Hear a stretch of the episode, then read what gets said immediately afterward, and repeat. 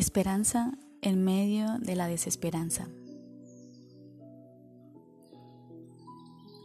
En el transcurso de mi vida, como cualquier otra persona, he experimentado un mar de emociones que aunque los científicos digan que tan solo se trata de seis emociones básicas, al tenerlas todas juntas, para mí se ha sentido como un mar inmenso e intenso.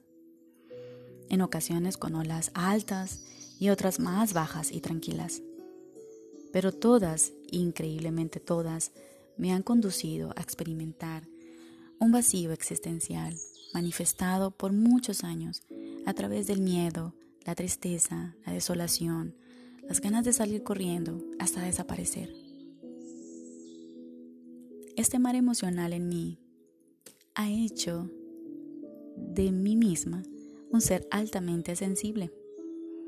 Sensible ante el miedo, la desesperanza, el abandono, la intolerancia y en general a la estupidez humana.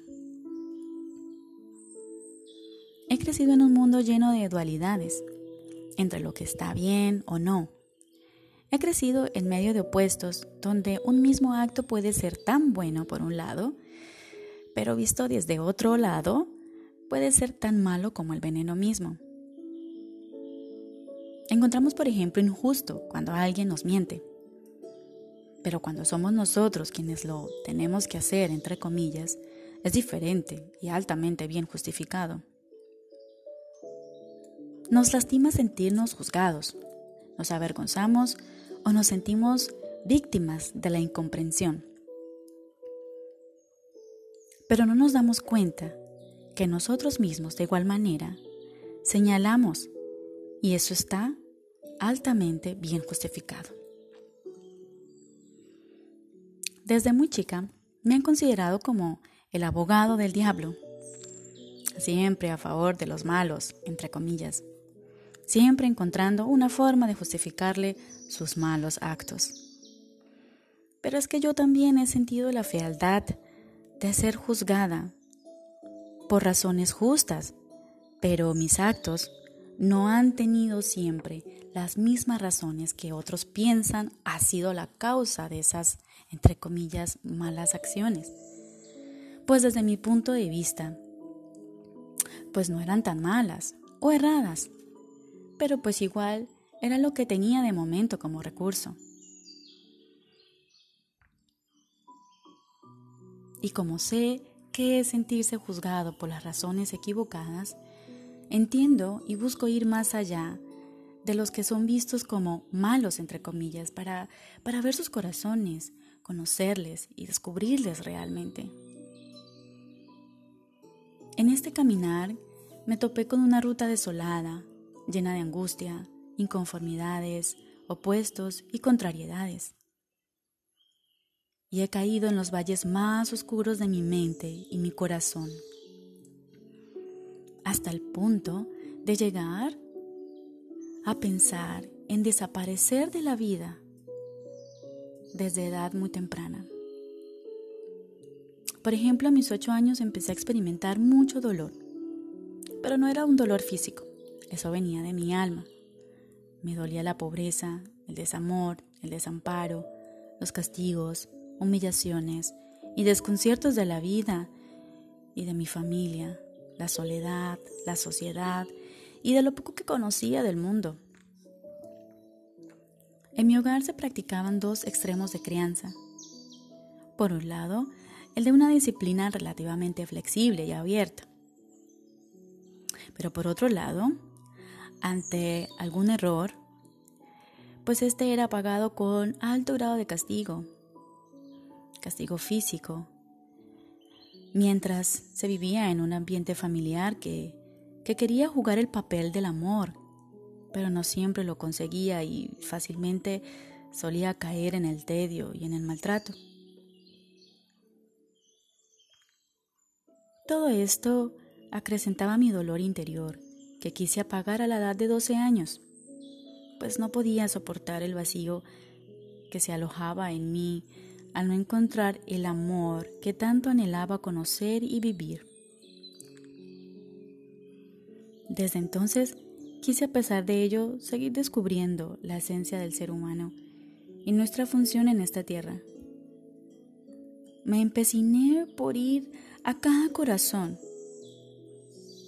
de cada ser que encontraba a mi paso, y fui descubriendo que al igual que yo, también experimentaban dolor, ese dolor emocional que agota, te atrapa y te roba la paz. Llevo años observando almas perdidas, desoladas, algunas de ellas llevando a cabo actos honorables y otros terriblemente destructivos y aterradores.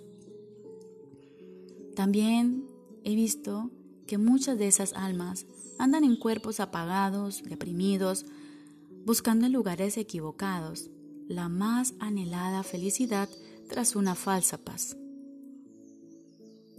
He visto otras luchando por reencontrarse y elegir el camino de su interior para recuperarse.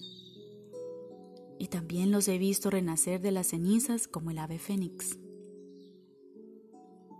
Yo también quise entonces tomar ese camino y fue así que pude apagar la llama de ese dolor. Pero debo reconocer que aún queda parte de esa llama que me sigue recordando que aún hay muchos viviendo bajo la sombra del dolor, la desesperanza y la soledad. La soledad al parecer es el sentimiento que acompaña la esencia del ser humano, pero realmente no forma parte de ella.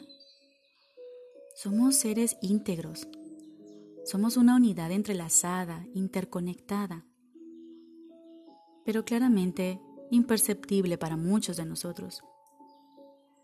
En mis años de experiencia profesional y personal, he sido testigo de cómo la soledad se convierte en vacío y produce una sensación de ser quien lo vive el único que la experimenta.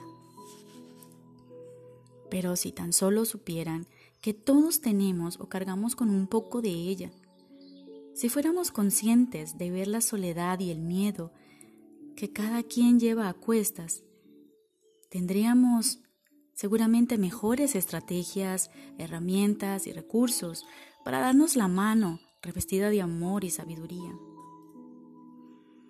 Pero como pensamos que somos los únicos que experimentamos ese temor, dolor, soledad, nos damos el lujo innecesario de atacar a los demás, convirtiendo cada relación que establecemos en un triángulo vicioso de ser la víctima o de convertirnos en salvadores y o perseguidores. Comunicación, por supuesto, errada, que socava corazones y entierra más almas. Hoy me doy la oportunidad de abrirme al mundo y unirme a los cientos de voces que hoy nos quieren invitar a transformar esa forma de ver y percibir la vida y los seres que habitamos en este planeta. Transformar el dolor en amor, el sufrimiento por paz, la desolación y la soledad por unidad, conexión y confianza. Confiar en la vida para crecer, confiar en la vida para evolucionar, Confiar en la vida para aprender. Confiar en la vida para trascenderla. Confiar en la vida para dejar de estar huyendo, corriendo, peleando o guerreando. Pues cuando huimos, corremos, peleamos o guerreamos, lo hacemos bajo la ilusión de querer encontrar algo por el cual emprendemos búsquedas imparables e insaciables, pero completamente absurdas pues donde realmente todos queremos ir es volver a casa, es volver a nuestro hogar, hogar que se encuentra única y exclusivamente dentro de nosotros. Y es que cuando miramos dentro de sí, ya estamos dentro de, nuestro hogar, porque es allí donde me conecto con el otro desde mi interior. Desde allí obligatoriamente toco el corazón de otros y me conecto con el mundo. Y es así como todos regresamos a casa. Ese lugar que nos devuelve la paz, la luz y la gracia que nunca perdimos.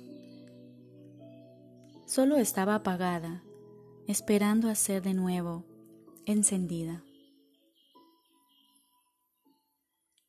¿Y tú? ¿Qué esperas para emprender tu viaje?